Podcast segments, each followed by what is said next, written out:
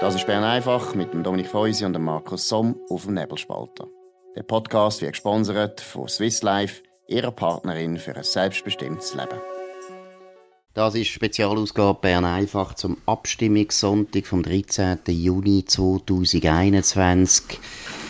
Ja, es ist eine Zeiterpartie. Wir sind jetzt am Nachmittag. Es ist 5 Uhr. Und die neuesten Hochrechnungen deuten zwar darauf hin, dass das CO2-Gesetz, und das ist natürlich das Interessanteste, weil das eben am knappsten ist, das CO2-Gesetz dürfte abgelehnt werden, sehr knapp, vielleicht 51 Prozent.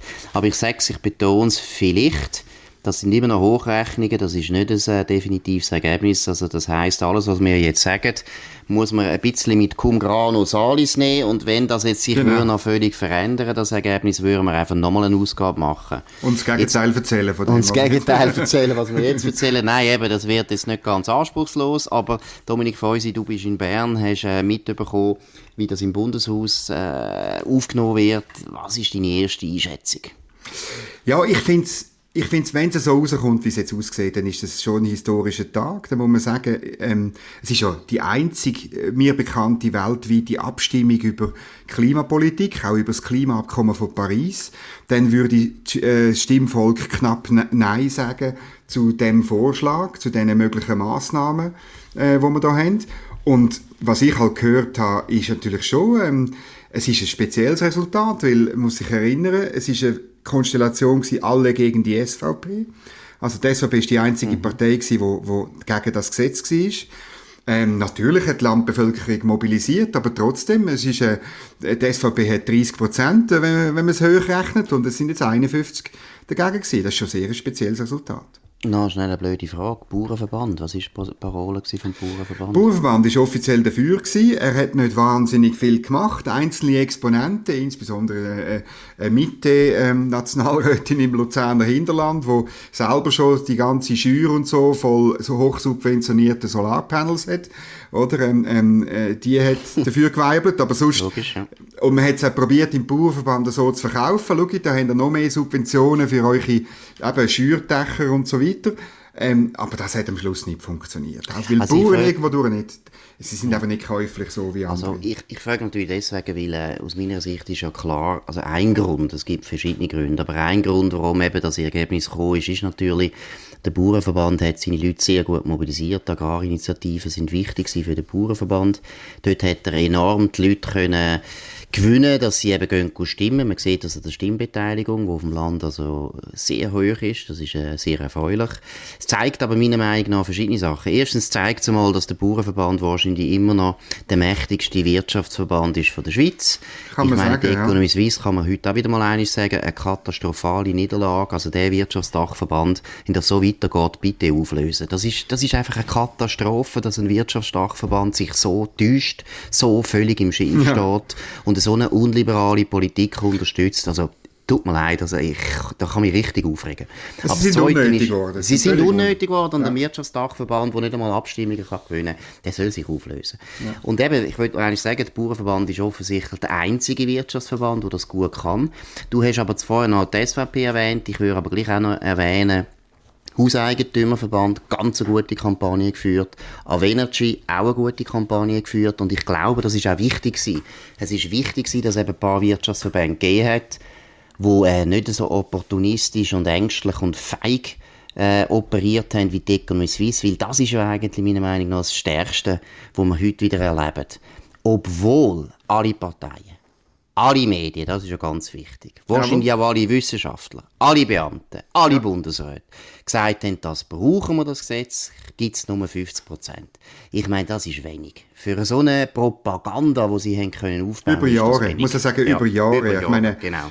gerade auch bei SRF, ich meine, es hat gar keine anderen Themen gegeben, es hat auch gar keine Debatte gegeben in, in den Medien darüber, ob diese Art von Klimapolitik tatsächlich am Klima etwas nützt, oder? Also, wir haben über das gar nicht geredet und es, äh, es ist jetzt trotzdem anders rausgekommen. Es ist ein guter Tag. Ich finde, man hat wirklich ein bisschen Elitendämmerung, könnte man eigentlich sagen, wenn es wirklich so rauskommt, wie es jetzt aussieht. Absolut. Ja, wobei, nein, ich würde sogar sagen, das können wir sogar aufrechterhalten, selbst wenn es jetzt noch ja, das Schnaps äh, ja geben will. Das ist einfach, wie gesagt, das ist eine Katastrophe, wenn du, wenn das ganze Establishment und mit, vor allem mit dem, mit dem Firepower von den Medien und zwar eben bis zu der Zürich-Zeitung, so etwas vertritt und das gut findet und die Leute finden, nein, können wir nicht brauchen, dann zeigt das eigentlich, dass wenn unter normalen Umständen über so Zeug abgestimmt werden, das heißt, wir hätten Medien, wo 50-50 sind, wir hätten ein Wissenschaftsestablishment, wo eben auch ein bisschen polarisiert ist oder sagen wir pluralistisch, das wir genau, anschauen, diskutiert, ja. wo diskutiert, wir hätten ein paar Parteien, die dafür sind und ein paar, die dagegen sind.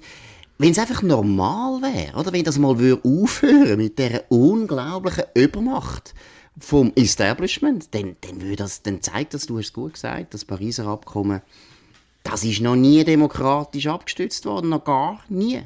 Mhm. Und es gibt jetzt schon, oder falls es Nein gibt, haben wir wirklich die Chance, etwas zu machen, was wirklich besser ist.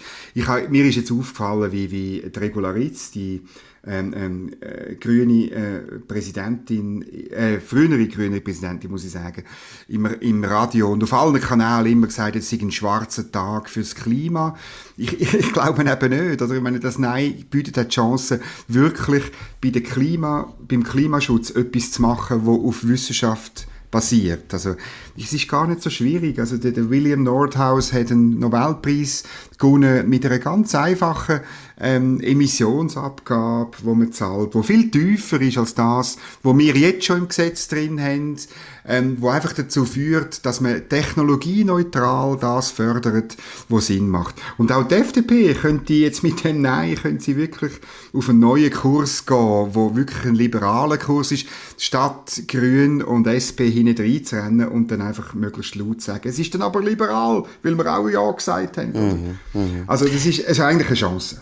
Also das sehe ich auch so. Ich finde es sehr gut, dass man jetzt eigentlich die Diskussion muss neu anfangen. Ich finde auch sehr gut, dass wenn die Schweiz ein Vorbild soll sein für die ganze Welt, das ist ja immer ein bisschen das Argument von den Befürwortern. Genau dann muss man sagen, wir sind das Vorbild für die ganze Welt, dass das Konzept, das man bis jetzt hat, nicht mehrheitsfähig ist. Genau. Ja, es stimmt doch. Und was ist das Konzept? Das Konzept ist erstens wahnsinnig überstürzt, völlig weltfremd. Die Vorstellung, dass du bis 2050 die fossilen Brennstoffe wegbringst von dieser Welt, das ist so, das ist so verlogen, dass ich finde, das darf nicht sein, dass man so etwas noch behaupten kann. Weil es ist einfach, das ist wie wenn ich sage, ja, in zwei Jahren regnet es irgendwie Gold. Ja, da kann man schon vertreten, aber es stimmt einfach nicht. Mhm. Das ist mal das Erste. Also das Tempo, das geht einfach nicht, das Tempo. Und das Zweite ist wirklich genau, wie du sagst, es gibt so viel intelligentere Methoden als die Verbotskultur oder Subventionskultur oder Regulierungskultur. Wir haben ganz viele andere Methoden. Mhm. Ja, und auch eben, auch der Klimafonds, es ist auch schön, wenn das einmal nicht mehr gegangen ist, oder? Also, ja, oder dass es, in dem Klimafonds wäre so eine, 1,2 Milliarden Franken gewesen.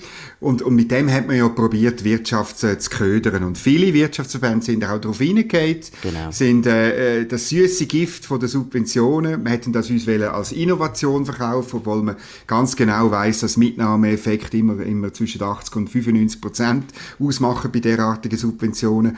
Und, und ich finde, das, das ist wirklich ein gutes Zeichen. Man kann äh, Stimmbürgerinnen und Stimmbürger nicht so billig kaufen mit so einem Milliardentöpfchen, wo dann, wo dann eine Kampagne, also die Kampagne von diesen Wirtschaftsverbänden, also etwas Lächerliches habe ich also schon lange nicht mehr gesehen. Mhm. Und eben, ich, ich würde sagen, es ist das Modell, Modell Leuthard, wo heute Gott sei Dank abgestürzt ist. Ja. Oder eben, die Energiewende hat es ja genau mit der Methode, wie du vorher beschrieben hast, äh, durchgebracht. Man tut einerseits eben mal Dreien schliessen gegen alle außer der SVP, das ist der erste Punkt. Und der zweite Punkt ist, dass du so viele Branchen einfach mit Subventionen anfüttern, dass dort der Widerstand gebrochen wird. Und ich würde es noch einmal betonen, der Hauseigentümerverband und AW Energy haben das einfach gut gemacht. Das ist sehr wichtig dass die das Referendum so unterstützt haben und auch ergriffen haben. Das ist ein Riesenerfolg, muss ich sagen. Also, sollte auch ein bisschen in der Wirtschaftswelt den Leuten zu denken geben, oder? Weil, äh, sind wir ehrlich, also wenn wir jetzt da eine normale Aufstellung gehabt hätte, die FDP und Economy Suisse hätten das auch äh, abgelehnt, das hätte keine Chance gehabt. Mhm. Und auch, du hast vorher erwähnt, aber ich möchte es nochmal vertiefen, oder der, der Gap, also die Kluft, die sich auftut zwischen den Medien und, und der Stimmbevölkerung, die finde ich auch wahnsinnig groß.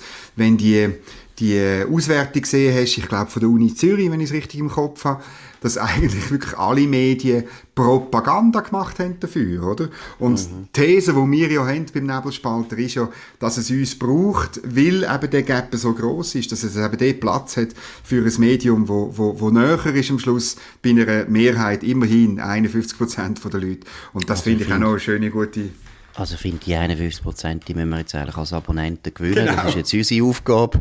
Wir müssen uns da ein bisschen mehr anstrengen, dass wir die 51 Prozent holen. Aber du hast vollkommen recht. Das, aber es zeigt meiner Meinung nach auch etwas Gutes. Die Resilienz der Stimmbürger, ja, ja. dass sie sich ja, einfach nicht mehr lassen, so die ganze Zeit beeinflussen von den, von den Medien. Ich meine, sind wir ehrlich, das Gleiche haben wir ja seinerzeit beim Donald Trump erlebt. Ich meine, der Donald Trump hat zwar die Wahlen verloren, aber er hat sie doch immer noch auf eine erstaunliche Art eigentlich knapp ja. verloren, wenn man bedenkt, dass alle Medien ihn für den grössten Faschist und die grösste Gefahr seit dem Genghis Khan dargestellt haben. Das ist schon wahnsinnig. Und beim Klimawandel ist es ja ein bisschen so, äh, genau das Gleiche. Also die Medien haben da jetzt seit 30 Jahren trommelt, trommelt, trommelt und die Leute sind vernünftig geblieben. Also das heisst vernünftig, die Leute sie sehen ja durchaus Probleme von der Klimaerwärmung, das bestreitet praktisch niemand mehr, das ist gar ja. nicht der Punkt, sondern es geht darum, was machen wir für Rezept. Und eben auch das, das muss ich auch noch sagen, das freut mich eben auch. Es ist so unsozial gewesen, die Vorlage. So unsozial. Mhm. Oder die Leute, die wenig Geld haben, die vielleicht einmal mit dem Flugzeug mal schnell auf Italien fliegen, die sollen 120 Franken zahlen und der Multimilliardär, der im Privatjet kann fliegen, der hat dann die gleiche Abgabe. Das ist einfach daneben. So etwas ist daneben. So unsozial sollte man nicht Gesetz machen. Mhm. Aber jetzt nicht mich wundern, was du jetzt noch zur FDP sagst. Äh, muss Frau Gössi gehen? Überlebt sie das? Wie siehst du das? Also aus meiner Sicht ist klar, Frau Gössi muss gehen. Das geht nicht so weiter. Ich meine, ich, also ich gehe so weit, ich finde, die FDP-Wähler könnten jetzt eigentlich ihre Fraktion auswechseln. Also ich meine, was ist mit denen los? Die sind so weit weg von dem, was eine FDP-Basis will und denkt, dass sie mich fragen, wer vertreten die eigentlich? Die sollen mhm. sich doch auf die Liste stellen lassen von der SP, das ist gut, oder von den Grünliberalen, die es auch so toll finden. Die sind in der falschen Partei. Ich finde, zwei Bundesräte, die sind gut, die können wir behalten, aber die Fraktion kann jetzt langsam gehen, bis auf ein paar Ausnahmen, wir kennen die alle namentlich es ist einfach, die sind völlig im Schilf. Und es ist genau das Gleiche, was wir vorher erwähnt haben. Warum sind die so im Schilf? Weil die nur noch mit Journalisten reden. Weil die nur noch Zeitungen lesen. Weil die nicht irgendwo in Grenken wieder mal zu ihren Wählern gehen oder irgendwo im Mutital wieder mal mit ein paar Wählern reden. Die haben keine Ahnung mehr, wie die Stimmung in dem Land ist und tun sich völlig verführen lassen von diesen süßlichen, schönen, netten Worten, die eben natürlich mehr Journalisten so wahnsinnig gut formulieren können. Aber das hat nichts mit der Realität zu tun an der freisinnigen Basis. Und da finde ich also wirklich, nein, ich muss sagen, Peter Gössi hat sich wahnsinnig getoschen. Ja, das finde ich auch. Und, und sie hat sich zwar abgesichert in einem Interview vor zehn Tagen im Blick, also dass sie, dass sie eben nicht wird gehen. Und, und in der Schweiz ist halt ein das Problem, dass an sich Parteipräsidenten nie müssen gehen, oder? Ausser sie gehen selber. Und das letzte Mal, erinnerst du dich sicher, wo jemand auf Druck von außen gegangen ist, ist eigentlich Ursula Koch gewesen. Mhm. Und dort ist der Druck wesentlich aus der Fraktion gekommen. Und, und ich habe ein paar Telefon gemacht heute Nachmittag. Und ich bin ehrlich gesagt nicht einmal sicher, darum ist, ist es eben richtig, wie du sagst. Die Fraktion ist eben auch ein Problem, oder? Mhm. Ähm, ich bin nicht einmal sicher, ob sie aus der Fraktion so viel Druck wird haben, weil es haben x Leute haben sich auf mit der Petra Gössi auf den Kurs gemacht. Ein Beat Walti, ein, äh, ähm, äh, ein Damian Müller, äh, äh, mehrere, also äh, eine Frau Sauter, ein, ein Doris Fiala in Zürich. Also mhm. in, insbesondere auch der Zürcher Freisinn, einmal mhm.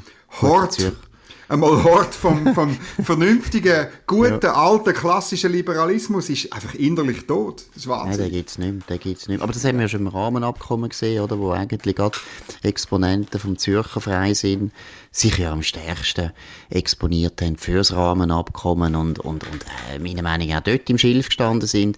Du weißt, dass ein junger Kollege von uns ist ja an einer Veranstaltung von der FDP in der Stadt Zürich.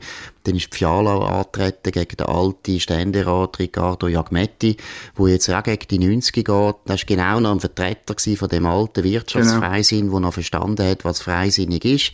Und ich meine, der hat wirklich, der hat so ausgerufen, oder? Der hat wirklich gesagt, Kopf, was ist mit dieser FDP los, Frau Fiala? Das ist nicht, das ist nicht FDP, was ihr da vertretet, oder?